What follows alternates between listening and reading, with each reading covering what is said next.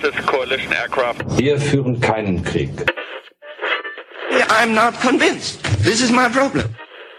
Wir zeigen alles, was es in der Kaserne gibt. Und plötzlich sind wir in Afrika. Willkommen bei Sicherheitshalber, dem deutschsprachigen Podcast zur Sicherheitspolitik. Am Mikrofon, wie immer, Thomas Wiegold von augengeradeaus.net. Ulrike Franke from, from Ulrike Franke. das fängt ja gut an. From I, I am German. Ulrike Franke. Das lassen wir so drin, bitte. Nein.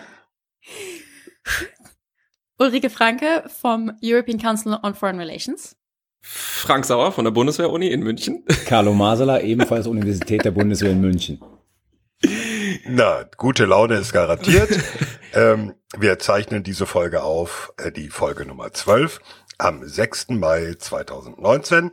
Leider nicht wie ursprünglich geplant am 26. April, aber es ist doch äh, immer etwas schwieriger als gedacht, dass wir alle vier auch zeitgleich vors Mikrofon kommen können. Ehe wir anfangen, natürlich noch der Werbehinweis in eigener Sache. Es gibt einen wunderbaren Shop bei Spreadshirt unter der Adresse shop.spreadshirt.de slash sicherheitshalber shop. Da gibt es die tollen Tassen, Hoodies, T-Shirts und was es sonst noch alles mit dem sicherheitshalber Logo gibt. Turnbeutel. Turnbeutel, ja, für die, die, die Turnbeutel wollen. Super. Ja, sehr schön. Äh, bevor wir aber zu den Themen kommen, noch eine Frage. Frank, du wolltest noch was loswerden? Ja, ich wollte nur mich einfach mal bedanken ähm, und ihr natürlich alle auch für äh, die regen Kommentare bei Augen geradeaus und äh, für ähm, den ganzen äh, Spaß, den wir auf Twitter haben mit den Hörerinnen und Hörern. Irgendjemand schrieb neulich, das fand ich sehr lustig, er weiß inzwischen gar nicht mehr, was er besser findet, den eigentlichen Podcast oder die Faxen, die wir drumherum auf Twitter machen. Äh, also das macht ähm, sowieso schon Spaß, aber das äh, versüßt uns die Sachen noch mehr und auch ganz explizit herzlichen Dank für die vielen äh, interessanten Zuschriften, die wir auf unsere E-Mail-Adresse bekommen, ähm, sicherheitspod.gmail.com äh, und Shoutout an dieser Stelle an Thomas aus Kalifornien, der uns also von ganz weit äh, weggeschrieben hat. Also danke ja. an alle Hörerinnen und Hörer. So, Man muss dazu sagen, Thomas, Thomas ist bei den Marines. Thomas ne? ist bei den Marines, ja. Das äh, fanden wir. Hurra, toll. oder? Ja. Was sagen die? Äh, Semper. Gut. Kommen wir zu unseren Themen. Als erstes wollen wir uns mal anschauen, ich hoffe es wird nicht zu technisch, was eigentlich diese Hypervelocity Glide Vehicles sind. Auf Deutsch heißt es, glaube ich, Hyperschallgleiter, um die zwischen China, Russland und den USA gerade ein regelrechter Rüstungswettlauf zu entbrennen droht oder vielleicht sogar auch schon entbrennt. Wir wollen also nicht nur auf die Technik gucken, sondern auch fragen, welche Waffen, äh, welche Auswirkungen diese Waffen auf das globale strategische Gleichgewicht haben. Das Thema Nummer zwei führt uns wieder zurück nach Deutschland. Da werfen wir einen Blick auf die multinationalen Verbände, denen die Bundeswehr angehört oder wo die Bundeswehr Verbände anderer Nationen integriert hat. Da wird als Beispiel immer die deutsch-französische Brigade genannt. Wir gucken mal, ob das so stimmt. Ja, Thema eins, Frank, was ist eine Hyperschall Glide Velocity Vehicle? Äh, ich ähm, hatte ja schon mal in Folge 8 beim Sicherheitshinweis drauf hingewiesen. Ähm, Russland hatte um Weihnachten rum äh, dieses System mit dem Namen Avantgarde getestet und ähm, Damals hatten wir schon angedroht, dass wir uns das nochmal genauer anschauen wollen und jetzt tun wir das mal. Und wie du gesagt hast, ähm, Thomas, das soll jetzt irgendwie hier nicht zu technisch werden und wir wollen jetzt hier auch nicht irgendwelche Namen ähm, durch den Raum werfen von irgendwelchen Systemen. Darum soll es echt nicht gehen. Es geht eher darum, mal kurz das Prinzip zu erklären, zu schauen, was ist daran neu und sich dann Gedanken darüber zu machen, wie das politisch einzuordnen ist. Also, fangen wir vorne an. Was ist eigentlich Hyperschall? Hyperschall ist alles, was schneller ist als Mach 5. Mach 5 ist was? Mach 5 ist 1,5 Kilometer pro Sekunde Geschwindigkeit, denn Mach 1 sind 300 Meter pro Sekunde und das mal 5 sind 1,5 Kilometer pro Sekunde. Das ist schon sehr ordentlich schnell. Da ist man äh, in, in Deutschland äh, relativ zügig innerhalb weniger Minuten von Ort zu Ort. Und Sekunden fast, Sek ja. Das Sekunden ist wenigen fast. Minuten über Genau. Kontinente, ne? Genau, also alles, was schneller ist als Mach 5, äh, ist also hyperschnell oder fliegt hyperschallschnell. Und worüber wir uns jetzt primär unterhalten wollen, sind die sogenannten, du hast es schon gesagt, Hypersonic Glide Vehicles. Ähm, was nicht das einzige ist, was Hyperschall fliegen kann, ähm, muss man auch dazu sagen. Ähm, man kann auch zum Beispiel Flugzeuge mit Hyperschall fliegen lassen oder Marschflugkörper mit Hyperschall fliegen lassen. Aber das ist nicht das, worum es äh, geht, sondern es geht um diese HGVs, die Hypersonic Glide Vehicles. Okay, und was ist jetzt der, der Punkt an dieser Sache? Diese Teile werden äh, in die Luft gebracht mit ja denselben äh, Interkontinentalraketen äh, Treib, äh, Triebwerken und den Stufen, mit denen man auch normale äh, Sprengköpfe verschießen würde. Und der Unterschied ist im Prinzip, wenn ich es auf ein äh, Wort reduzieren müsste, die Flugbahn. Und zwar in der Regel äh, so eine Interkontinentalrakete oder der Sprengkopf einer Interkontinentalrakete beschreibt eine ballistische Flugbahn. Was heißt das? Das heißt, man stellt sich beispielsweise jetzt mal vor, wir stehen auf dem Fußballfeld und haben einen Ball in der Hand, einen Tennisball und werfen den in die Luft an einem windstillen Tag, dann fliegt er hoch, fliegt quasi so eine Parabel bis zum Scheitelpunkt und dann fällt er auf der anderen Seite mehr oder weniger genauso runter, wie wir ihn hochgeworfen haben. Und das ist grob auch wie eine Interkontinentalrakete einen Sprengkopf verschießt. Die Hypersonic Glide Vehicles funktionieren anders. Die, der Sprengkopf bei einer Interkontinentalrakete verlässt also mit der Rakete ja die äh, Erdatmosphäre und fällt dann in die Atmosphäre zurück und fällt aufs Ziel. Das Hypersonic Glide Vehicle flacht dann im Prinzip seine Flugbahn ab, tritt also in die Atmosphäre ein und verhält sich dann eher wie ein Flugzeug. Also das heißt, dieses Vehicle kann dann in der Atmosphäre manövrieren. Und dann sind wir schon an dem Punkt, was so ein bisschen der Unterschied ist. Es ist deutlich weniger vorhersehbar, wohin dieses Ding eigentlich fliegt. Ne? So eine, weil so eine normale ballistische Flugbahn kann ich ja voraussehen, okay, das Ding befindet sich gerade an diesem Punkt. Da weiß ich, in drei Minuten ist es hier und in zehn Minuten ist es da. Das weiß ich bei diesen Dingern nicht mehr. Und das heißt, das ist ein wesentlicher Unterschied. Ja, sie sind nicht nur schnell, sondern auch weniger gut vorhersehbar. Thomas. Frank, ich habe ja nun nur NRW-Abitur und ja. in Physik nie aufgepasst. Ähm, mir kommt das jetzt so ein bisschen vor, der Unterschied, ob ich einen Stein äh, mit einem hohen Schwung in einen Teich werfe oder ob ich ihn über die Oberfläche flitschen lasse. Sehr gut, ja genau, äh, sehr gutes Beispiel. So Habe ich das sagen. so richtig verstanden? Genau. Also den werfe ich so, dass er immer wieder auf der Oberfläche aufsetzt, aber dann seine Flugbahn fortsetzt.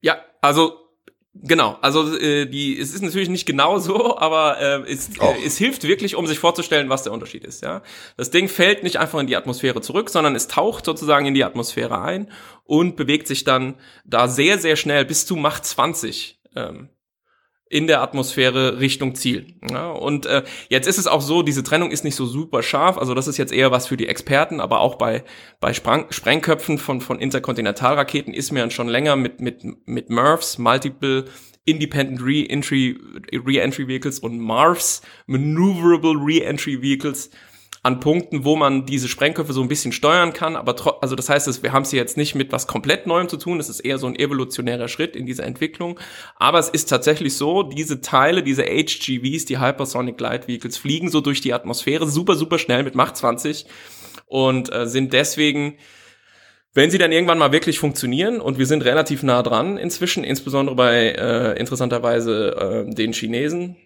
ähm, dann äh, sind sie eine, eine neue militärische Fähigkeit, die eben so bisher noch nicht da war. Und jetzt muss man sich eben fragen, was das bedeutet. Also wir, wir müssen eins dazu sagen, die Dinger tragen Sprengköpfe. Also da ist dann eine Waffe an Bord. Mm, ja, also kann, muss aber nicht. Also das ist auch Teil der ganzen Thematik. Die Frage ist, ähm, erstens mal, man kann mit Macht 20 die so ein Ding irgendwo drauffallen lassen und das macht natürlich schon ordentlichen Schaden. Allein die kinetische Energie, ne? Ist klar, also Masse mal Geschwindigkeit, wenn, da braucht gar kein Sprengstoff drin zu sein. Wenn sowas irgendwo rein donnert, knallt's schon sehr ordentlich. Aber man kann natürlich auch konventionellen Sprengstoff damit verbringen oder man kann natürlich auch Nuklearwaffen damit verbringen. Und da sind wir jetzt am springenden Punkt.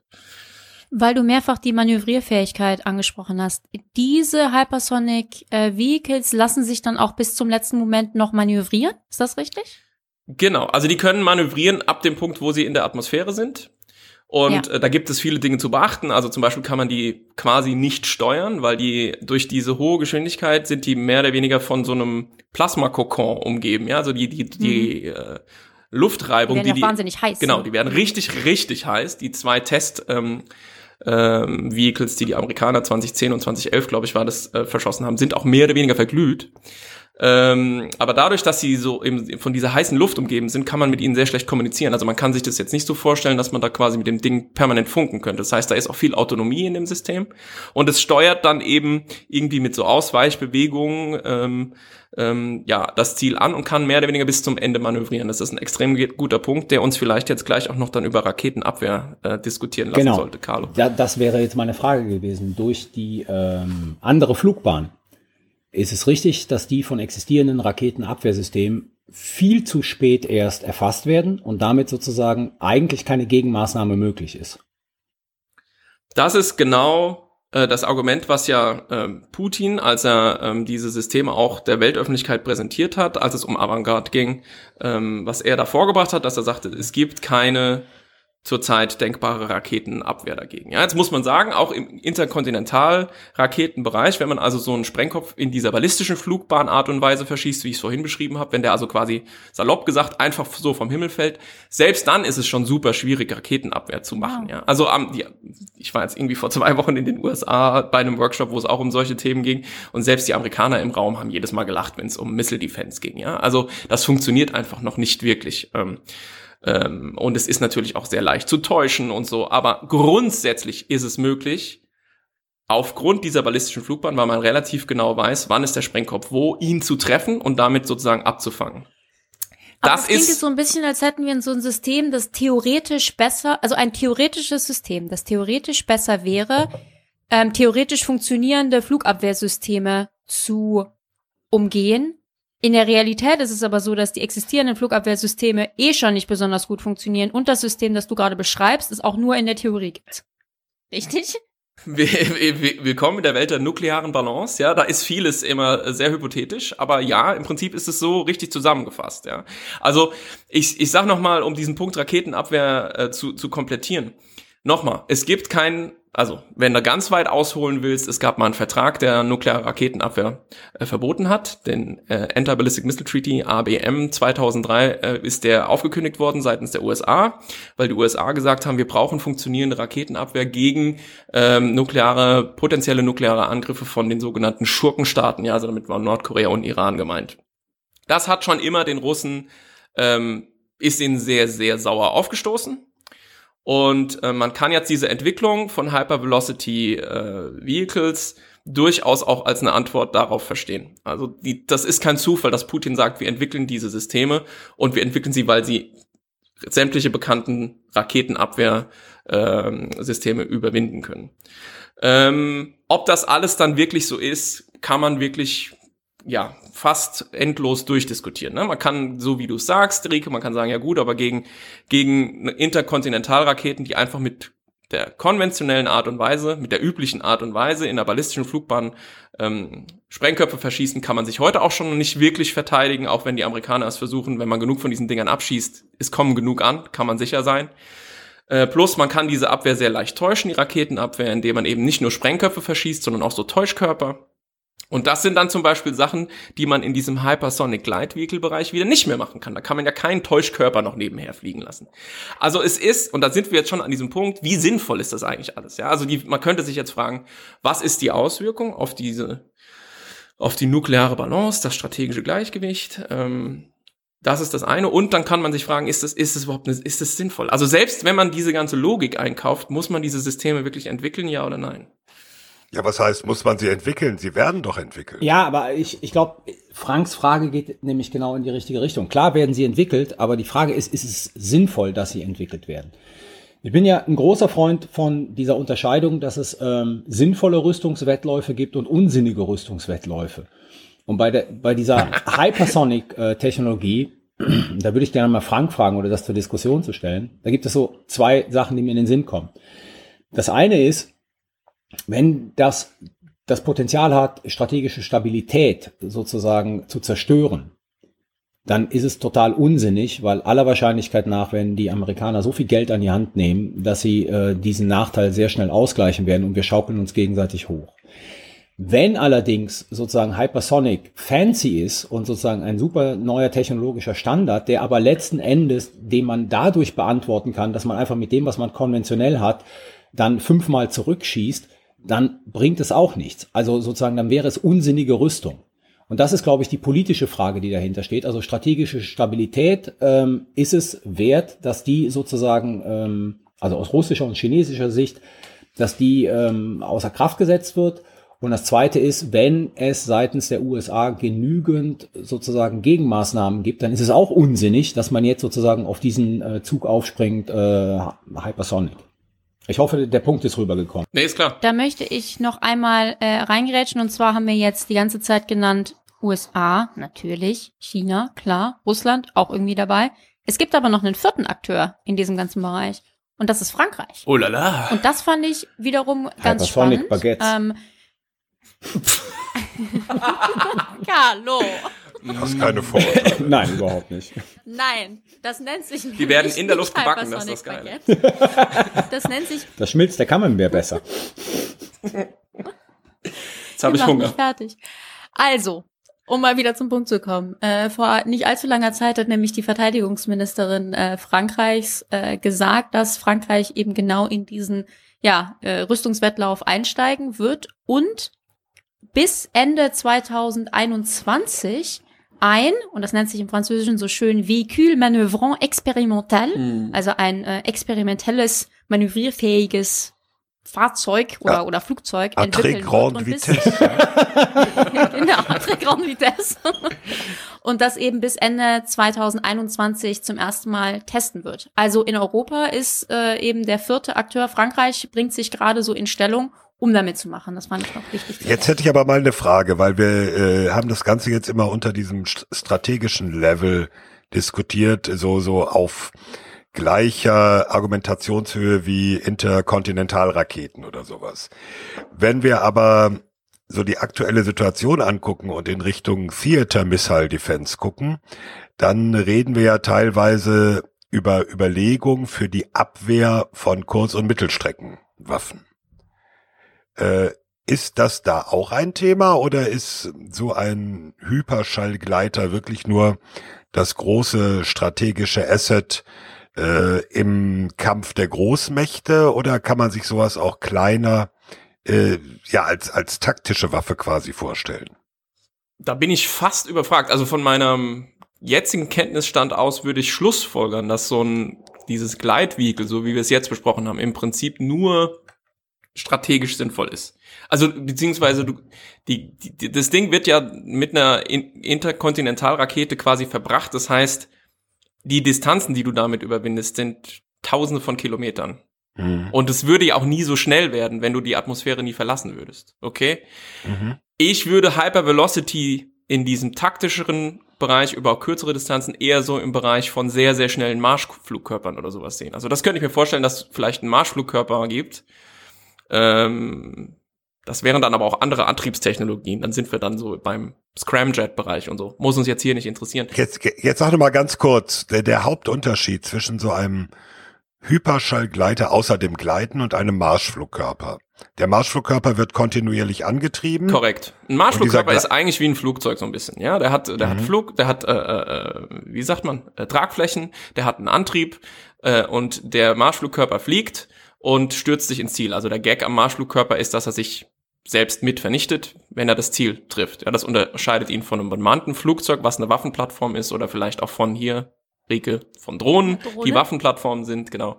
Ähm, und man kann sich natürlich, und, und Marschflugkörper werden auch weiterentwickelt und werden auch immer schneller. Äh, die haben dann aber in der Regel, ich habe das gerade schon mal genannt, solche Scramjet-Antriebe. Das heißt, die, die müssen quasi Luft atmen, sagt man. Also da geht Luft vorne rein und hinten kommt ein heißer Abgasstrom raus. Äh, und das kann man schon auch so konzipieren, ähm, dass, dass die eben irgendwann Hyperschallgeschwindigkeit erreichen, ähm, indem du halt eben zum Beispiel keine normale Jet-Triebwerksturbine da einbaust, sondern eben diese Scramjets, die gar keine beweglichen Teile mehr haben, sondern du beschleunigst diesen Marschflugkörper bis zu diesem Punkt, wo der Scramjet anspringt, weil er einfach so viel Luft vorne reingedrückt bekommt durch die Geschwindigkeit, die das System schon hat, dass du es mit Treibstoff mischen kannst und hinten rausschießen und dann beschleunigst du quasi einfach immer weiter. Ja.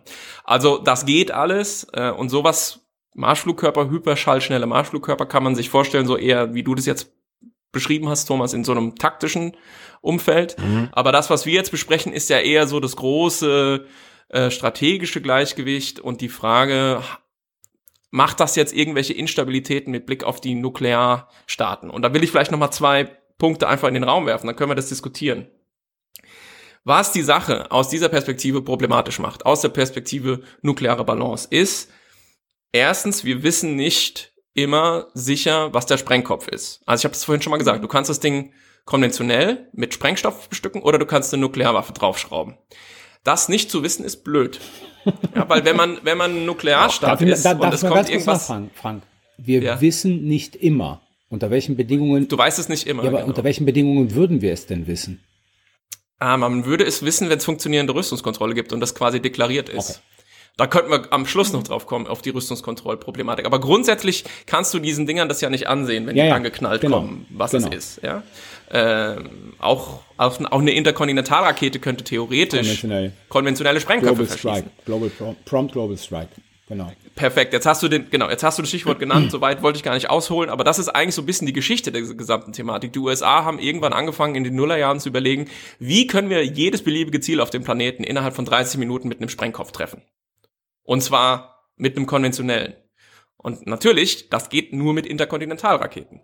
Ergo kam diese Idee bei Prompt Global Strike auf, zu sagen, okay, wir nehmen Interkontinentalraketen, sowas wie eine Polaris-Rakete, die wir mit U-Booten äh, durch die Weltmeere fahren, machen den Nuklearsprengkopf runter, machen konventionellen Sprengkopf drauf und schießen den halt irgendwo hin, wo wir glauben, dass Terroristen sind oder sowas.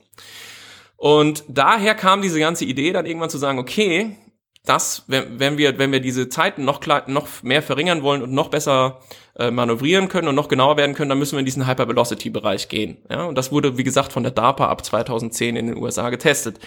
Und äh, deswegen ist diese, diese Ambiguität schon von Anfang an angelegt in dieser ganzen Sache. Das ist nie konzipiert gewesen als nur reines äh, Trägersystem für nukleare Sprengköpfe.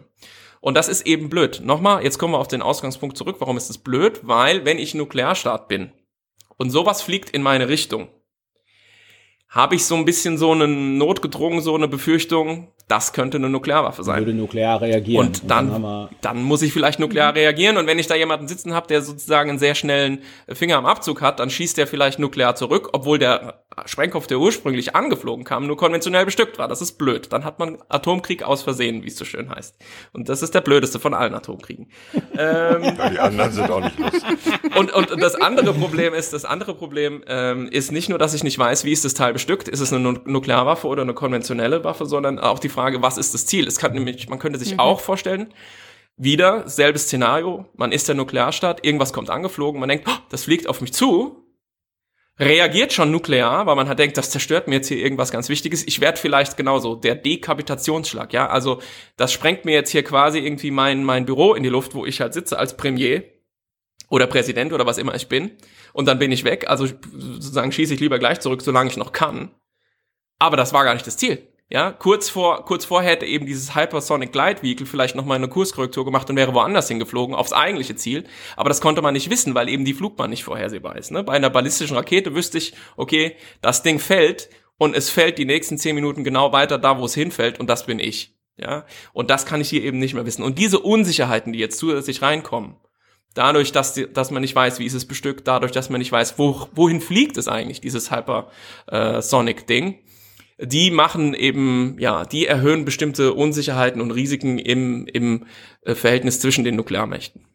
Ehe Und wir jetzt das in alle einem ganz. Kontext und das in einem sehr schnellen Kontext, denn wo wir bisher, sagen wir mal, 20 bis 30 Minuten, wenn wir jetzt mal von China und USA ausgehen, Zeit hatten, um auf so einen An Angriff zu reagieren, haben wir jetzt eine zusätzliche Unsicherheit, dass wir nicht wissen, was es ist. Und die Reaktionszeit geht runter auf unter fünf Minuten. Das macht es natürlich auch nicht einfacher, ähm, Hängt davon da ab. eine vernünftige Reaktion zu Genau. zu es hängt auch davon haben, ab, ne? wann man das Ding wirklich sieht. Also wenn ich zum Beispiel Ja. nicht mitbekomme, dass es gestartet wurde, ähm, dann sehe ich es erst sehr, sehr spät. Ja, also bei einer. Interkontinental genau, bei einer Interkontinentalrakete würde man vermuten, also die USA zum Beispiel haben eben Aufklärungssatelliten im Weltall und die sehen, hu, da geht irgendwo eine Rakete hoch.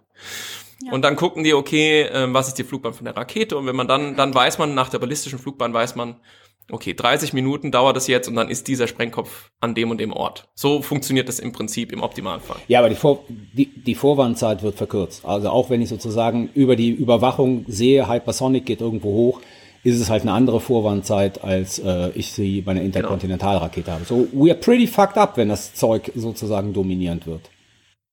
Ehe wir jetzt alle total Angst bekommen, ähm, wie weit ist denn jetzt eigentlich der Stand der Dinge bei diesem Gerät? Sehr gute Frage. Also ähm, Rike hat eigentlich das magische Wort gebracht vorhin, als sie von Testen sprach mit Blick auf Frankreich. Also, äh, man muss die testen. Ähm, äh, man kann sich das jetzt nicht so vorstellen, dass man ähm, am Computer das irgendwie so lange simuliert, bis man sagt, läuft und dann klöppelt man das Teil zusammen und dann tut es auch tatsächlich das, was man denkt, dass es tut. Äh, es ist so, dass man, äh, dass es sehr, sehr schwierig alles ist. Die ganze Materialfrage ist extrem schwierig. Man braucht Materialien, die eben bei Mach 20 sich nicht in ihre Atome zerlegen. Äh, das ist einer der wesentlichen Punkte und ähm, Testen ist äh, zeitaufwendig und teuer.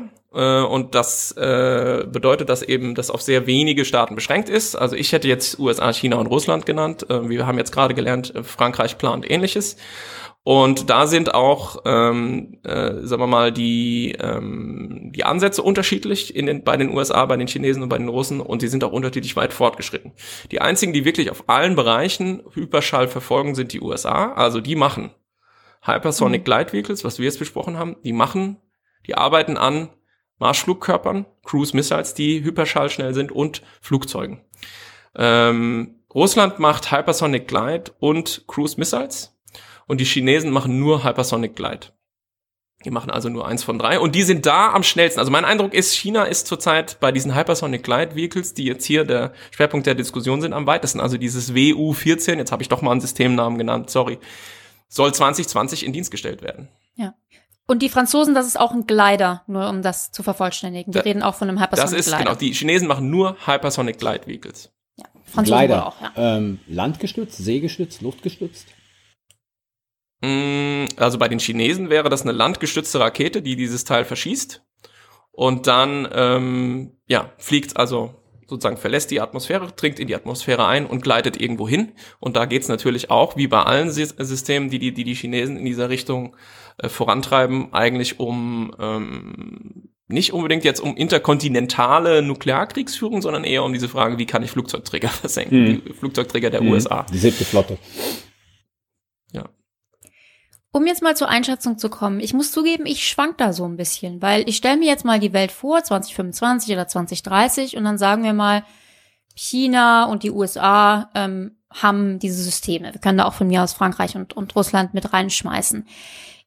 Ich sehe die Punkte dieser strategischen Unsicherheit. Man weiß nicht, was da kommt, man weiß nicht, wohin es fliegt, es gibt wenig Reaktionszeit. Aber ist das wirklich eine solutionär andere Situation als heute, insofern als dass naja, wir sind auch heute in der Lage, uns gegenseitig ziemlich zu zerstören. Wir haben gerade schon gesagt, äh, Flugabwehrmechanismen, was so ballistische Raketen etc. angeht, funktionieren auch nicht so besonders. Müssen wir jetzt wirklich alle los laut schreien, los äh, äh losschreien und Angst haben, wie äh, Thomas das sagte, oder ist das nicht letztendlich halt doch eine evolutionäre Entwicklung hin zu ja noch schnelleren, noch äh, zerstörerischen Systemen. Aber so richtig überzeugt davon, dass wir jetzt 2025 damit in die große strategische Instabilität gehen, bin ich eigentlich noch nicht. Wie seht ihr das? Ich leg mal vor, ich würde sagen, ähm, es ist beides. Natürlich ist es ein evolutionärer Prozess, weil sozusagen Technologie zur Verfügung steht. Ähm, mit dem, was das aber produziert, wird ein Grundproblem, von dem ich finde, dass es sozusagen immer diese Frage von strategischer Stabilität äh, dominiert hat, wird ja nochmal potenziert. Nämlich die Frage der Intention des anderen, des Gegners. Mhm. So, und wenn ich genau diese Problematik habe, also sozusagen Accidental Nuclear War, das was Frank gesagt hat, ne, der dümmste aller Nuklearkriege, der einfach aus Versehen ausbricht, da erhöht sich ganz einfach die Wahrscheinlichkeit, weil ich sozusagen über die Intentionen des anderen und jetzt mal auf einer rein technischen Ebene, also wie Frank gerade eben dargelegt hat, ne, wo fliegt das Ding letzten Endes hin, wie ist es bestückt, etc. pp äh, mhm. immer weniger Bescheid weiß. Also von daher ist es beides. Es ist eine Evolution in der Waffentechnologie und wenn das so weitergeht, wird es strategische Stabilität ziemlich äh, erschüttern und die Problematik von Intentionen und Reaktionen ganz einfach verkomplizieren. Sprich, wir könnten wieder eine Situation haben, wo es besser sein könnte, einen Angriff zu starten, auch auf Verdacht hin, weil man nicht genau weiß, Genau, was kann der andere, richtig. was will der andere Ja. und dann, mhm. Hm. Also es ist, es ist schwer zu entscheiden. Ich glaube, es hängt im Endeffekt davon ab, wie weit du in diese Logik einkaufst. Also ähm, man könnte zum einen, könnte man sagen, tief drinsteckend in dieser ganzen gegenseitigen Abschreckungslogik, ja, pf, was juckt mich das, dass die jetzt Hyper Velocity Glide Vehicles haben? Ja, ich habe 1500 äh, nukleare Sprengköpfe. Im Zweifel kann ich immer sozusagen den anderen auslöschen. Ja, also wenn man in dieser Überlegung ist, Mutual Assured Destruction, gegenseitige Vernichtung ist garantiert, dann ist es an sich so, das geht so ein bisschen das, was Carlo vorhin meinte, so. Also braucht man das, also dieses zusätzliche Drehen an dieser Schraube. Wir können uns jetzt schon sehr bequem nuklear mehrfach vom Angesicht des Planeten sprengen. Braucht man das dringend irgendwie drei Minuten früher? Da könnte man innerhalb dieser selben Logik sagen, nicht wirklich, ja, weil wenn, wenn das Gegenüber mir 100 Hypervelocity Glide Vehicles aufs Dach haut, habe ich eben immer noch wirklich genug normale Sprengköpfe, die ich mit meinen normalen Raketen einfach zurückschießen kann und dann sozusagen ist dieser Logik ja gen- Genüge getan. Naja, mich wird da an der Stelle noch, noch, noch eins beunruhigen.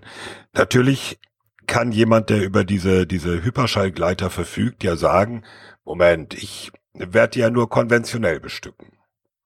Und ich setze sie nur konventionell ein. Genau. Und wenn du, böser Gegner, jetzt der Meinung bist, atomar zurückzuschlagen, dann hast du mit dem Atomkrieg angefangen. Ja, exakt. Also Was ähm, relativ auch- egal auch- ist, weil am Ende sind beide tot. Auch innerhalb dieser Logik ähm, so positiv, könnte man natürlich sagen, äh, und das ist natürlich der Grund, weswegen so Nerds wie wir uns darüber auch unterhalten, äh, und da hat auch Carlo die wesentlichen Punkte genannt, es verschärft eben Probleme, die ohnehin schon angelegt sind in diesem System, und das muss halt Leuten, die sich für diese sicherheitspolitischen Themen, diese konkreten, nukleare Stabilität und so interessieren, das muss denen Sorgen machen.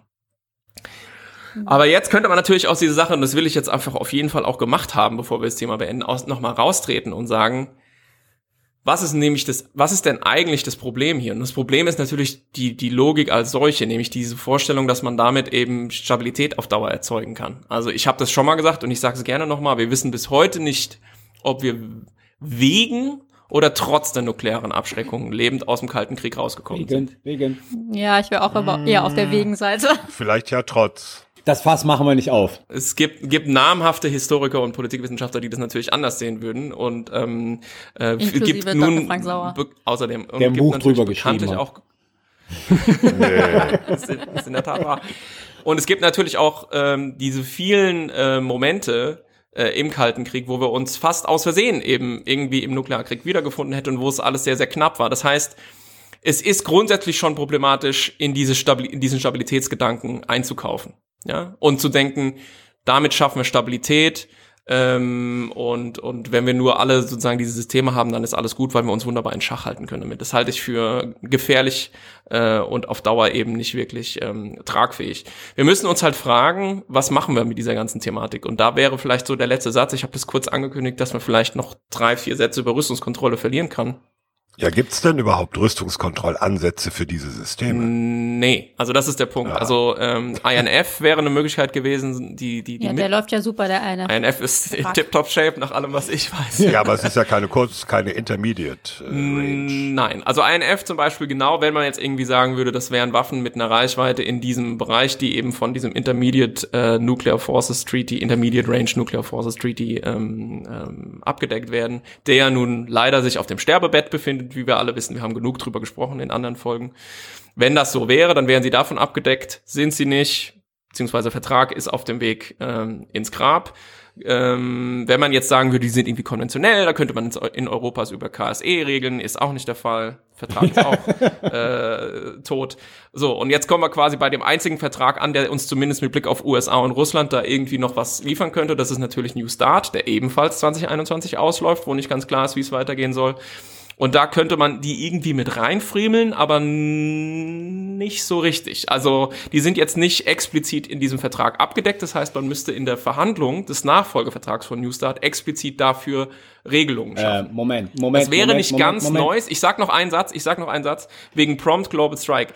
Ganz neu ist es nicht. Man hat mit diesem Thema schon gerungen. Also die, die Amerikaner und die Russen, wenn die nukleare Rüstungskontrolle machen, äh, sie, ähm, sind die schon natürlich mit diesem Thema vertraut, dass die Amerikaner gerne konventionelle Sprengköpfe auf ihre Interkontinental- oder Mittel, also auf ihre Interkontinentalraketen schrauben oder schrauben wollen. Man hat das Problem damit gelöst, dass man dann sagt, das ist uns jetzt einfach mal egal, wir zählen das Ding so, als ob ein Nuklearsprengkopf drauf wäre. Damit wird man aber diesen ganzen Risiken, die wir jetzt aufgeführt haben, äh, äh, nicht gerecht. Und deswegen wäre es an sich so, dass, dass man die gesondert nochmal behandeln müsste, Carlos. Ja, aber da, da, da, da gibt's da gibt's ja ein Problem. Also, ich meine, New Start ist ohne China. Und jetzt gibt's ja die Diskussion, sozusagen da China mit reinzubringen. Wenn man sich aber anschaut, wie China auf die Idee äh, Globalisierung von INF reagiert hat, nämlich, pardon for my French, screw you, äh, ist zu erwarten, dass sie das auch Danke, aber nein. genau, ist zu erwarten, dass sie das auch bei New Start machen werden. Also sozusagen über New Start könnte das Problem zwar zwischen den USA und Russland möglicherweise behandelt und gelöst werden, wäre ich aber skeptisch, wenn die Chinesen da draußen bleiben. Dass Russland und äh, die USA sich dann mit Blick auf Hypersonic auf irgendwas da einigen. Also von daher sehe ich den New Start auch nicht als den richtigen Ansatz dafür ein. Wir sind mir hier ein bisschen zu technisch unterwegs. Ich glaube nicht, dass alle unsere Hörer genau wissen, was im New Start drin steht oder INF oder so weiter. Ähm, ähm, lass uns doch lieber spezifisch mal sagen, was hätten wir denn gerne in einem potenziellen Rüstungskontrollvertrag für Hypersonic Systems stehen? Was ist es denn eigentlich, was wir regulieren wollen? Weil das ist doch so ein, so ein Ding, da reicht es doch nicht zu sagen, wir schreiben einen Vertrag, in dem drin steht, ihr dürft nur so und so viele von den Systemen haben, oder? Weil wir haben ja gerade dargelegt, dass das System an sich diese strategische Instabilität generiert. Also was würde denn in The Best of All Worlds in so einem Vertrag eurer Meinung nach drinstehen Also es sollen? könnte eine Obergrenze drinstehen. Es könnte sozusagen festgeschrieben werden, äh, mit welchen Sprengköpfen die bestückt sind. Es könnte dafür dann Verifikationsregime äh, geben. Mhm. Das wäre ja alles möglich. Also ich, ich glaube daran nicht, aber das ist ja alles möglich, äh, was man in so einen Vertrag reinschreiben kann. Also Sprengköpfe, um das zu erklären, da ging es darum zu sagen, wir sagen zum Beispiel, die dürfen nur konventionell bestückt sein, damit man eben diese Unsicherheit, die wir vorhin angesprochen haben, wir wissen nicht, was kommt, dass man das damit ähm, äh, regeln könnte. Aber ich meine, Obergrenze bringt, was genau bringt die Obergrenze? Naja, die Obergrenze ist sozusagen ein Gedanke, dem würde sich Frank sicherlich nicht anschließen, aber die Obergrenze ist natürlich immer ein Gedanke sozusagen, der aus der, dieser Überlegung der Stra strategischen Stabilität kommt. Sozusagen also kein ungehindertes Wettrüsten mit Blick auf diese Systeme, sondern eine Deckelung, dass jeder eine gewisse Anzahl von Systemen äh, haben kann, aber dass sich irgendwie die Balance hält. Aber das löst doch eigentlich nur das Problem, äh, das Zeug ist teuer und es hilft den Ländern, wenn sie nicht so viel produzieren müssen. Aber in dem Moment, in dem sie ein paar davon haben, haben wir doch das, die Problematik der strategischen Instabilität Nein, schon, oder? also die haben wir ja nicht sozusagen, wenn reguliert wird, sozusagen, was der Sprengkopf ist, was die Obergrenze ist, dann haben wir noch immer Probleme damit, aber dann haben wir eine größere Berechenbarkeit, als wir es bei einer ungehinderten Rüstung Okay. damit haben. Dieses Thema der Obergrenze ist ja das klassische Rüstungskontrollthema, weil es ja keine Abrüstung ist. Naja, es kann Abrüstung sein. Also wir haben ja Obergrenzen gesenkt in den letzten paar Jahren mit, zwischen USA und Russland. Kann ich noch mal die ketzerische Frage stellen, gibt es einen einzigen Rüstungskontrollvertrag bislang, der China einbezieht? Ach so. Äh, ja, gibt's sicher verschiedene, aber Kein, Ja. keinen der großen, keinen der großen und bedeutenden. ich überlege jetzt gerade. Also ich, ich wollte noch mal einen ganz anderen Punkt bringen. Wir können natürlich einfach alle schön fein den Atomwaffenverbotsvertrag unterschreiben. Ja, alle. was keiner machen wird. Und dann wäre das Thema sozusagen nuklear bestückter Hypersonic äh, Glide Vehicles abgefrühstückt. ja. Nur Und so. ich, ich, ich Ja, würde gerne ein Einhorn haben, mit dem ich der Sonne entgegenreiten kann. Ein Hypersonic. Ein Hypersonic-Einhorn. okay. Genau. Das aus, das, als das aussieht wie ein Baguette. Können wir nicht auf einer versöhnlichen Note das Thema abschließen? Nee, ne? Wir haben uns alle lieb. Ja. Nee, nee, jetzt, jetzt mal im Ernst. Äh, Also der Punkt ist, es gibt drei bis vier Länder, also vier Länder, die diese Systeme entwickeln. Es ist bislang nicht absehbar, ob es irgendwelche internationalen Ansätze zur Begrenzung gibt. Und damit muss man erstmal leben. Habe ich das jetzt so als düsteren Genau. Ausblick richtig verstanden? Und weiter sicherheitshalber hören, weil wir behalten sie im Wir Blick. behalten es im Auge. Hypersonic und die Chinesen. Und alles. Und die Einhörner. Und die Einheit. Richtig. Okay. Das war jetzt technisch, meine Güte. Aber selbst ich äh, mit meinen mangelhaften Physikkenntnissen hab's halbwegs verstanden. Dankeschön, Frank. Kommen wir zu unserem anderen Thema. Äh, wie gesagt, äh, Bundeswehr und multinationale Verbände. Das ist so ein Thema, wo jeder dann sagt, ja, es gibt doch die deutsch-französische Brigade. Die wird dann immer so genannt. Das ist zwar sehr schön. Wenn wir mal ganz realistisch sind, dann ist äh, leider gerade diese deutsch-französische Brigade so ein Beispiel für klingt schön, ähm, läuft aber nicht so richtig. Das hat man vor einem guten Jahr oder vor anderthalb Jahren gesehen. Da bereitete sich nämlich, also man muss sagen, das ist eine Brigade, die hat eine gemeinsame deutsch-französische Führung und darunter angeflanscht sind mehrere Bataillone, französische wie deutsche Bataillone. Inzwischen, Erklär mal, was ein Bataillon ist. Ein Bataillon ist ein Verband in einer Stärke von about fünf, äh, 1000 Leuten. Hm. Um, um und bei äh, als, als Kampfverband. Und ähm, es gab, äh, wolltest du es wirklich so genau wissen? Meine Güte, das. Ja, äh, weiß, weiß doch garantiert nicht jeder, was ein Bataillon ist, oder? Wir schreiben das in die Shownotes nochmal rein mit dem Bataillon. Jetzt wird ähm, man nicht so technisch, Thomas. Ja, Entschuldigung. ähm, es gibt also mehrere französische Bataillone und mehrere deutsche Bataillone. Bis vor einigen Jahren gab es in Deutschland stationierte französische Bataillone. Das ist nicht mehr der Fall, sondern die sind alle in Frankreich. Ein deutsches Bataillon ist in Frankreich stationiert, nämlich in äh, Ilkirch bei Straßburg. So. Und ähm, das gilt immer so als das Aushängeschild deutsch-französische Freundschaft, multinationaler Verband. Und dann ist äh, diese Brigade vor anderthalb Jahren nach Mali gegangen. Aber die, das deutsche Bataillon ging in den UN-Einsatz bei MINUSMA oder Teile davon. Die Franzosen gingen in die Antiterroroperation Barkan in Mali. Das heißt, äh, eine Brigade hat zwei Bataillone oder Anteile von zwei Bataillonen in zwei unterschiedliche Operationen im gleichen Land geschickt, da kann also nicht die Rede davon sein, dass es irgendwie eine gemeinsame deutsch-französische Aktion gewesen wäre. Auf Englisch würde man sagen, defeats the purpose. ja, äh, so, ne? Ich habe das so formuliert, äh, gemeinsam marschieren, getrennt schlagen im gleichen Land. Hm. Und ähm, ja, deswegen, äh, wenn man über diese Möglichkeiten redet oder multinationale Bemühungen, dann empfiehlt sich viel eher zum Beispiel auf die Niederlande zu schauen. Die Niederlande haben nämlich ihr Heer inzwischen fast komplett in das deutsche Heer integriert. Das Was auch kaum jemand weiß, würde ich sagen. Ist relativ so unbekannt, ja. Äh, das interessanteste oder das Detail, eines der detailliertesten Beispiele dafür ist das Panzerjon Bataillon, äh, Panzer, deutsche Panzerbataillon 414 in Bergen. Das ist vor einigen Jahren neu aufgestellt worden. Und das hat äh, niederländische Anteile in diesem Bataillon.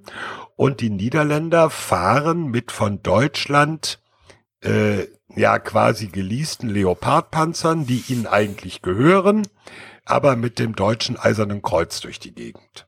Das ist eine sehr interessante Mischkombination, die kam dadurch zustande, auch wieder der Not geschuldet natürlich.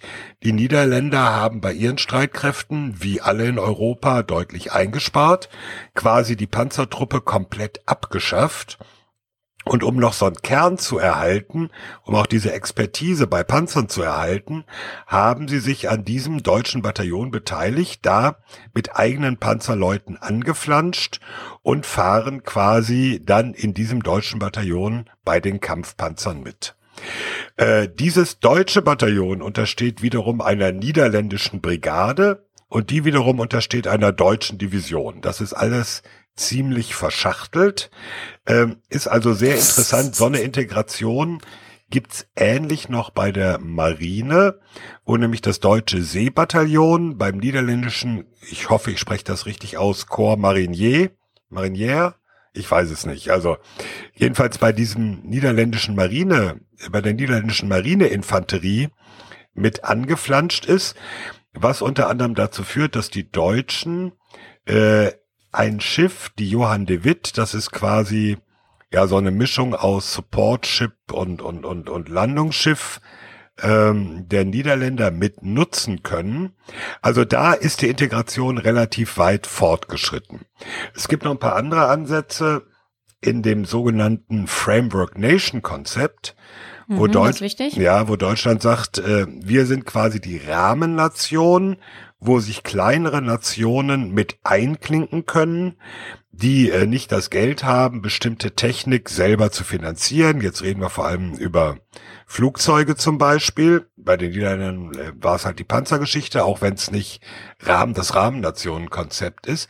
Also da gibt es verschiedene Ansätze, die allerdings äh, an einem Punkt, nein, eigentlich an zwei Punkten äh, ein bisschen schwierig sind.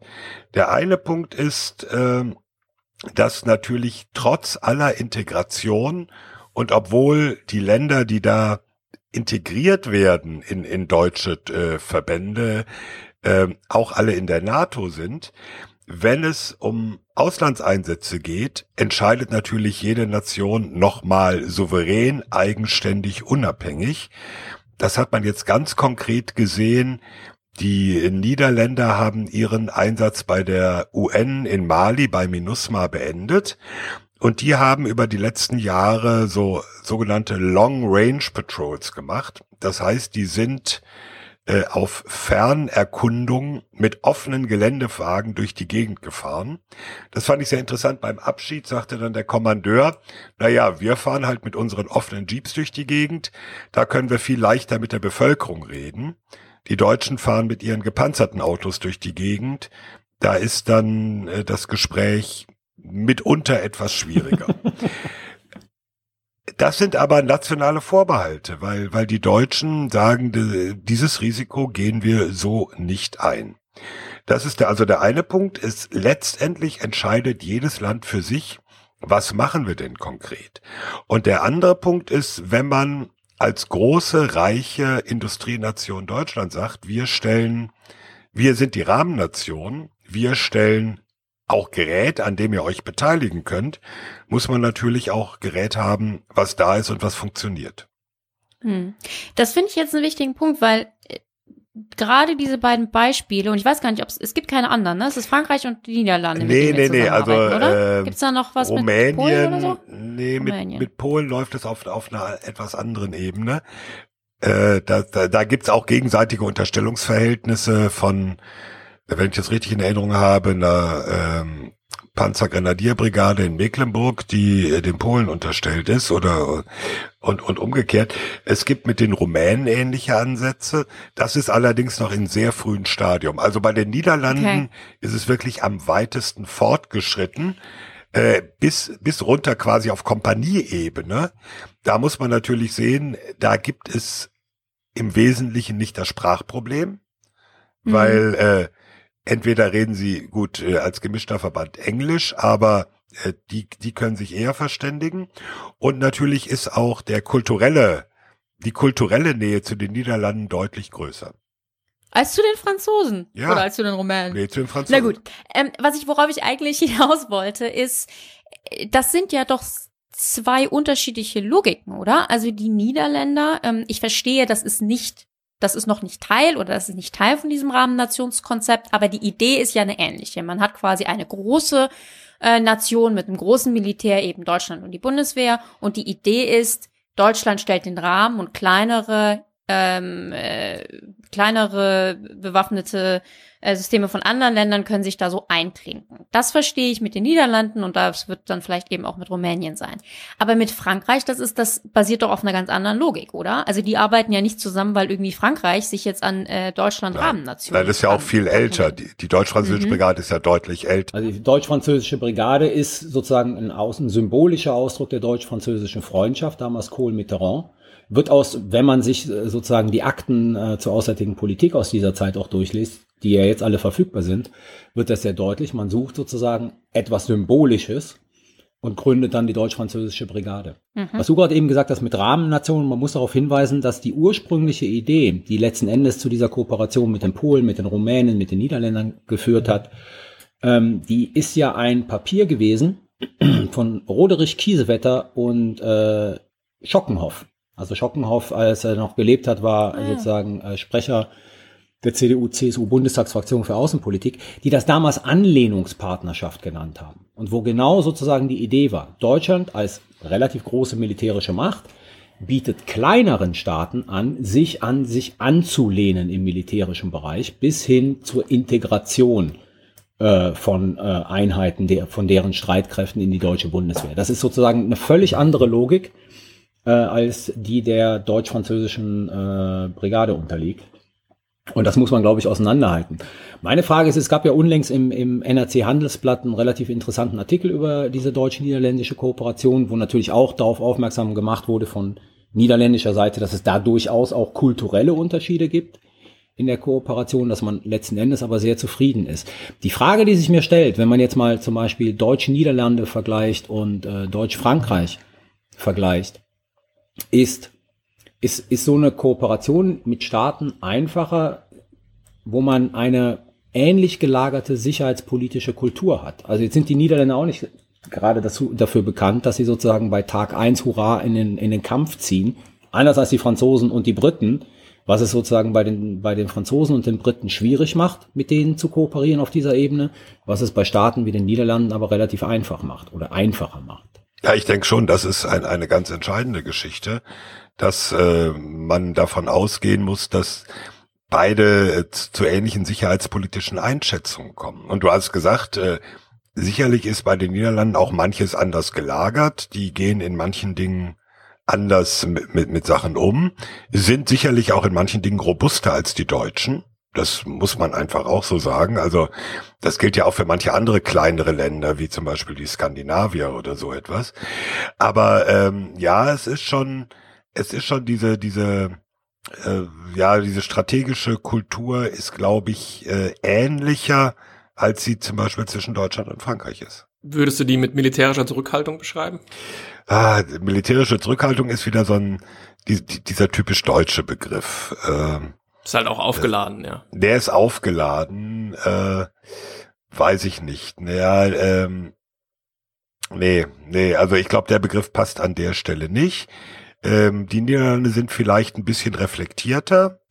Ähm, also die, die nennen das nicht, nicht äh, strategische Zurückhaltung, aber sind ein bisschen bedachter. Aber wie gesagt, äh, wenn sie, wenn sie etwas wollen, wir müssen ja sehen, hier äh, Mali bei dem UN-Einsatz waren die Niederlande ja deutlich vor Deutschland äh, mit Bodenkräften sehr präsent.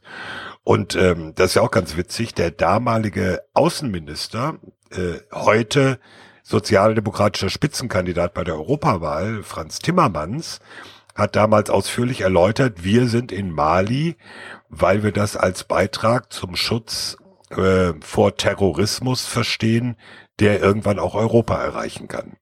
Äh, zu einer Zeit, als es in Deutschland in, in, der Form sicherlich nicht artikuliert wurde. Frage, Thomas, ähm, vielleicht erklärt das dann einiges, also anstelle von militärischer Zurückhaltung oder nicht. Ähm, wer schickt die niederländischen Streitkräfte in den Einsatz? Das Parlament? Äh, Im Wesentlichen die Regierung mit äh, Zustimmung des Parlaments. Aber es ist nicht dieser Prozess wie in Deutschland, dass äh, das Parlament top oder top sind. Aber es ist ähnlicher gelagert als zum Beispiel mit Frankreich. Ja, natürlich. Also es ist nicht, äh, nicht so einfach wie in Frankreich, wo der Präsident sagt, jetzt 3000 Leute ab in den Sahel oder so. So ist es da sicherlich nicht. Äh, das Verfahren ist anders, das wollen wir jetzt nicht im Detail ausbuchstabieren, ein bisschen anders als in Deutschland, aber sicherlich mit mehr, ähm, sagen wir mal, parlamentarischer Begutachtung. Und damit sozusagen ist das von der Struktur auch ähnlicher und sicherlich dann auch erklärbarer sozusagen mit der sicherheitspolitischen Kultur, mit der Bedrohungswahrnehmung ja, von der Struktur des ja. Prozesses, warum es vielleicht mit den Niederlanden reibungsloser klappt als mit Frankreich. Hm, ja, ein Wort müssen wir noch dazu sagen, ähm, Stichwort A400M. Das ist dieses Flugzeug. Ja, Transportflugzeug. Hier, Transportflugzeug. Hypersonic da Transporter. Ja nur, Äh, nee, nix Hypersonic. äh, übrigens schönes Flugzeug. Also ich fliege da gern mit. Ich finde das sehr angenehm. Vor allem im Vergleich zur Transall. Äh, ist immer relativ. Im Innenraum meinst du? Im quasi? Innenraum, ja, ja. Ja. Musste mal in sicherheitshalber aktuell oder so aus Ja. dem Bauch eines live aus dem Bauch. A400M. An, das geht. Bei Ja, der Transall hätte wäre es nicht gegangen. Ähm, jedenfalls Deutschland wollte ja nach langem Hin und Her, nachdem die Zahlen immer weiter runtergerechnet wurden, dann nur 40 von 53 Bestellten abnehmen, 13 verkaufen. Das hat nicht so geklappt. Jetzt nimmt Deutschland die 13 weiteren auch, also wird insgesamt 53 haben. Davon gehen 10 auf einen zweiten Standort in Süddeutschland, aufs Lechfeld. Also der Großteil dieser Transportflotte wird in Wunstorf bei Hannover stationiert, aber 10 halt aufs Lechfeld. Und da ist die Idee, andere Nationen, vor allem aus Südosteuropa, dran zu beteiligen. Das wäre so, so ein Beispiel, wo man sagt, hier diese Transportflotte mit äh, einem mit einem multinationalen Ansatz, weil die haben ja genauso Bedarf an Transport. Aber das wird man da noch begucken müssen.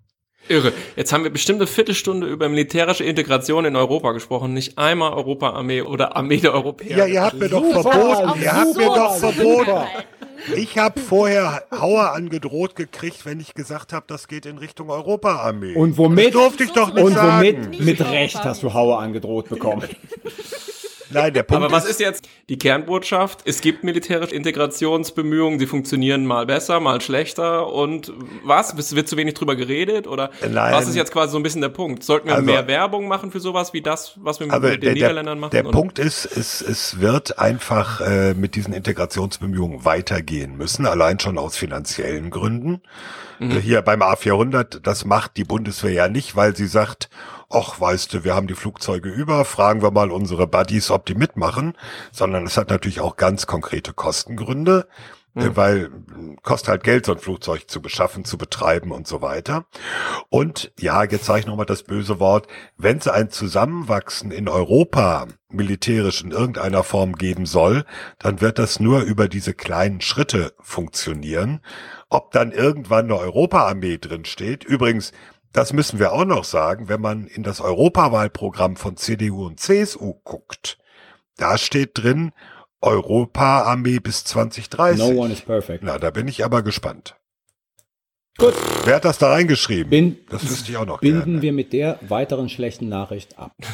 Ja, Carlo, du erklärst mal irgendwann, wer das da reingeschrieben hat in das Programm. Gut, Rike, haben wir ein Fazit? Wir haben immer ein Fazit. Ähm, Wer das Rike hat, Fazit hat auch zur, ein Fazit.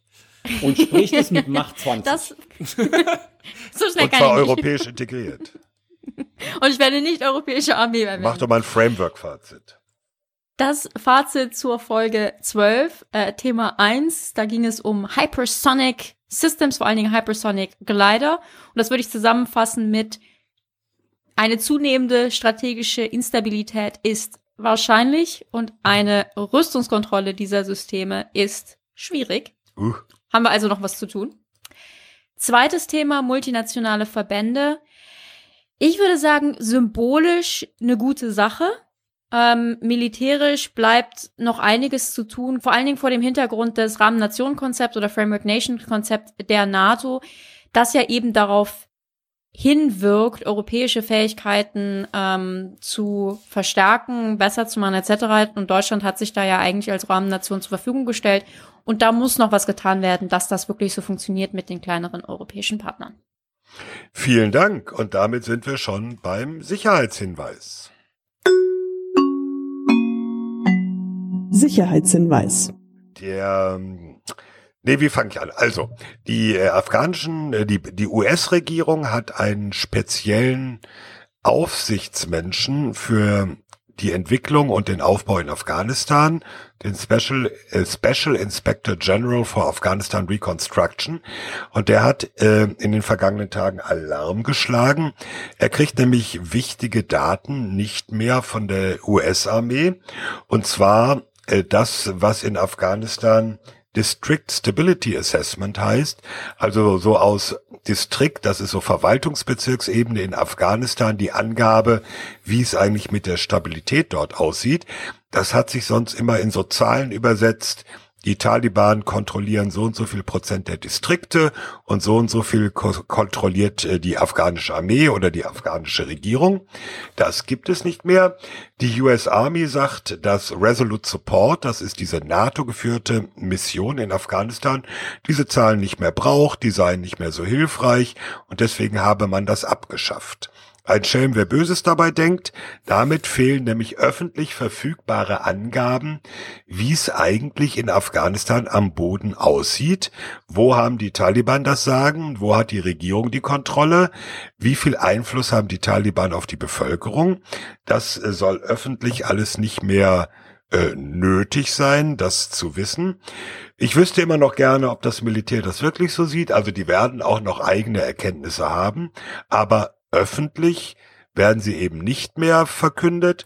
Und ähm, wenn man böse wäre, was wir nicht sind, könnte man zu der Einschätzung kommen, wir sagen lieber nicht öffentlich, wie schlecht es aussieht. Die Öffentlichkeit könnte doch ein schlechtes Bild davon bekommen.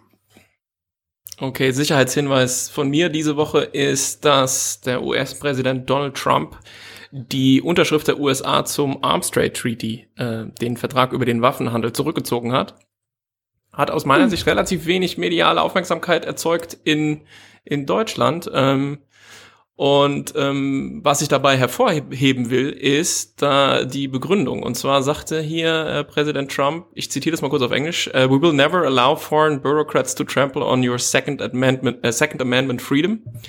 Also er wird es niemals erlauben, dass äh, ausländische Bürokraten äh, die Second Amendment Freiheiten, also dieser zweite Zusatzartikel zur US-Verfassung irgendwie begrenzen. Das ist dieser berühmte Artikel, wo es darum geht, dass man Waffen tragen darf. Und zweitens, we will never surrender American sovereignty. Also wir werden nie die amerikanische Souveränität, die Entscheidungsbefugnis über diese Dinge aufgeben. Warum erwähne ich das? Weil natürlich, muss man sagen, beides falsch ist. Äh, also die Begründung, die Begründung zum Verlassen des Vertrags äh, ist unsinnig, weil weder diese äh, nationalen Regelungen, sowas wie eben das Second Amendment, davon berührt werden von diesem äh, internationalen Waffenhandelsvertrag, noch berührt es in irgendeiner Weise die Entscheidungsbefugnis der US-Regierung. Ja, das heißt, äh, hier wird ähm, äh, also eine Unterschrift zurückgezogen zu einem international in Kraft äh, befindlichen Rüstungskontrollvertrag seitens der Trump-Regierung mit einer völlig unsinnigen Begründung. Das Ganze hat deswegen ein bisschen bitteren Nachgeschmack, weil dieser Vertrag ist noch nicht so alt und während er ausgehandelt wurde, wurde insbesondere auf die Befindlichkeiten der USA ganz besonders viel Rücksicht genommen äh, so dass der Vertrag jetzt so aussieht, wie er aussieht. Und jetzt ziehen sich die USA zurück. Also das ähm, ist so ein bisschen ärgerlich und ähm, lässt auch mal wieder fragen, wie viel gute Deals der Donald Trump eigentlich macht, weil bisher kündigt er eigentlich nur Verträge auf und Deals. Äh, was dieser Vertrag eigentlich tut, ist im Prinzip Transparenz äh, zu schaffen im Bereich Waffenhandel und eben ähm, ja Anreize, um äh, Waffen zum Beispiel nicht äh, äh, in, in Kriegsgebiete oder ähnliches zu liefern, an sich relativ ja, äh, unkontroverse Dinge, die mit diesem Vertrag adressiert sind. Äh, das macht die ganze Sache also ein bisschen unschön aus meiner Sicht. Also die Rüstungskontrolle bröckelt weiter an allen Ecken und Enden. Wie schön. Super. Mein Sicherheitshinweis ist diesmal ein äh, Hörtipp. Und zwar möchte ich all denjenigen, die es noch nicht gemacht haben, empfehlen, die aktuelle Folge von Streitkräfte und Strategien zu hören. Ähm, Streitkräfte, Streitkräfte und Strategien ist eine Radiosendung vom NDR, also Norddeutschen Rundfunk, produziert. Äh, die gibt's auch als Podcast, hören wahrscheinlich sogar schon viele. Und in der letzten Sendung, die ist noch nicht so lange raus, wurden die Positionen der Parteien, die sich in Deutschland zur Wahl ins Europäische Parlament stellen, vorgestellt. Und zwar jetzt nicht irgendwelche oder alle Positionen, sondern die Positionen zu Sicherheits- und Verteidigungspolitik. Ich fand das sehr hörenswert und ich finde das sehr wichtig und deswegen mein Sicherheitshinweis, äh, auch gleichzeitig die Erinnerung, doch bitte bei der Europawahl zu wählen, denn Warum ist das Europaparlament für die Sicherheitspolitik wichtig? Weil zum Beispiel genau dieses Europaparlament vor erst wenigen Wochen über den Europäischen Verteidigungsfonds abgestimmt hat und ähm, dessen Eingliederungen das nächste Budget genehmigt hat. Da geht es um mehrere Milliarden für europäische Verteidigung, europäische Rüstung. Und daher die Europawahl und spezifisch eben diese Vorstellung der Sicherheitspo sicherheitspolitischen Positionen der deutschen Parteien durch Streitkräfte und Strategien mein Sicherheitshinweis dieser Woche und die Links zu diesem ähm, Podcast oder beziehungsweise zu dieser Radiosendung packen wir natürlich auch in die Show Notes. Ja, dann bin ich dran. Mein Sicherheitshinweis dieser Woche behandelt die kafkaesken Prozesse der Bürokratie der Bundeswehr und beschäftigt sich sehr konkret mit der wenig bekannten Trendwende Fahrrad in der Bundeswehr. Die, Voll super, ich bin Bundeswehrfahrrad. die Bundeswehr will 500 neue Fahrräder anschaffen und dafür gibt es gut Deutsch. Man geht dann nicht in den Fahrradladen und kauft 500 Fahrräder, sondern es gibt eine Ausschreibung. Die ist sieben Seiten lang. Die ist von der Megabehörde Bein äh, mit ihren 6000 Mitarbeitern ähm, verfasst worden. Also nicht alle 6000 haben dran gearbeitet, aber einige davon. Weiß man's? Und Weiß sie man's? hat, höre und schreibe, einen Forderungskatalog, der 60 Punkte umfasst. Also unser Eins geht in den Fahrradladen, guckt sich an, findet schön, fährt eine Runde und sagt, kaufen wir. Nein, wenn man für die Bundeswehr sozusagen Fahrräder produzieren will oder der Bundeswehr Fahrräder verkaufen will, dann muss man 60 Punkte beachten. Und es gibt Punkte, die sind natürlich sinnvoll, wie zum Beispiel, es müssen 28 Zoll Räder sein, Dreigang Nabenschaltung, 120 Kilo. Äh, Dreigang? Dreigang, ja, mindestens, mindestens, Entschuldigung. 120 Kilo Nu äh, Nutzlast äh, transportieren Reicht, können. reicht. Alles gut, aber in so einer guten Beinausschreibung steht dann auch drin, dass der Klingelton helltönend sein muss. Die Farbe des Rahmens muss nicht nur mattes Schwarz, sondern auch ofengetrocknet sein. Die Speichenstärke mindestens zwei Millimeter, der Tourensattel gefedert und die Lenkergriffe gummischwarz mit ausgeprägten Fingernoppen. Also mein Sicherheitshinweis beschäftigt sich mit dem Irrsinn der Bundeswehrbürokratie in ihrem Beschaffungswesen. In Wirklichkeit bist du nur neidisch, weil du auch gern so ein schickes Fahrrad hättest. Also ich kenne so ein paar Rennrad-Enthusiasten. Die sind auch noch nie in den Laden gegangen und haben gesagt, das hätte ich gerne, sondern die machen Oh, da ja. ziemlich einen Aufriss drauf. Also, also das Aber- Thema aber im Bundeswehrbeschaffung natürlich können wir noch dass mal, die Fahrräder äh, dann dazu eingesetzt werden, auf Standorten von sozusagen Haus A zu B zu fahren, glaube ich, dafür würden Ja. viele Fahrräder echt ausreichend äh, die Kriterien erfüllen. Die Bahn versteigert doch immer so Fahrräder, die am Bahnhof vergessen wurden. Es werden ke ke keine Kampffahrräder, Nein, Hypersonic, Anscheinend Hypersonic nicht. Fahrräder, um im Thema zu bleiben. Gleitfahrräder. Ja, vielen Dank. Das war der am Ende dann äh, ja ausgerufene Sicherheitshinweis. Sicherheitshinweis. Damit sind wir auch schon am Ende dieser Folge. Sicherheitshalber kann man überall hören und abonnieren, wo es Podcasts gibt. Ihr kennt die einschlägigen Stellen. Wenn euch der Podcast gut gefällt, dann erzählt es weiter euren Freundinnen und Freunden, euren Bekanntinnen und Bekannten. Schenkt uns fünf Sterne auf iTunes. Damit können neue Hörerinnen und Hörer den Podcast Und kauft Kaffeetassen und Hoodies. auf Twitter. Na, das wollte ich natürlich auch noch sagen. Also ihr findet uns auf Twitter unter @sicherheitspod. Wir freuen uns auch über E-Mails an sicherheitspod@gmail.com. Die Hoodies und Kaffeetassen gibt's bei Spreadshirts. Den Link packen wir natürlich auch in die Show Notes. Ja, Hood- Hoodies, ne? Wo ist dein den pinker können Hoodie, die Zuhörer und Zuhörerinnen ja nicht sehen. Den habe den hab ich doch natürlich an. Schade eigentlich. Wir müssen doch mal. Mein pinker Hoodie, mein pinker Hoodie lässt sich allerdings auf Twitter ähm, bewundern. Den habe ich nämlich mal gepostet. Der ist super. Also mit Fotobeispiel. Die nächste Folge von Sicherheitshalber wird wieder ein Sicherheitshalber Spezial. Und zwar nehmen wir das auf am Rande des Cyber Security Forum des ESPEN-Instituts in Berlin, 16. 17. Mai. Da werden wir interessante Gäste zum Gespräch haben und reden endlich mal über das Thema Cybersicherheit. Seit langem Hörerwunsch. Ja. Genau. Genau, lange Hörerwunsch. Ja, und wenn wunderbar. Hörer äh, bei Espen auch dabei sind, können sie natürlich gerne mal Hallo sagen kommen. Finden wir immer Wie, toll. haben wir da Hörer bei ESPEN? Ja, davon gehen wir das aus. werde ich doch schwer hoffen. Super. Die nächste reguläre Ex Episode, die 13, wollen wir die wirklich 13 nennen? Sind wir aber Nein, sind wir Äh, in, Also in, die in Italien 13. ist die Sehr 13. schön. Glückszahl, ne? Also nur mal angemerkt. Ja, bei der Deutschen Bahn gibt's keinen Wagen 13. Also trotzdem, die Episode, die Folge 13 nehmen wir auf am 7. Juni. Also wie gesagt, wir versuchen schon unseren Zeitrahmen zu halten. Es ist nur so schwierig, alle vier müssen gleichzeitig Zeit haben.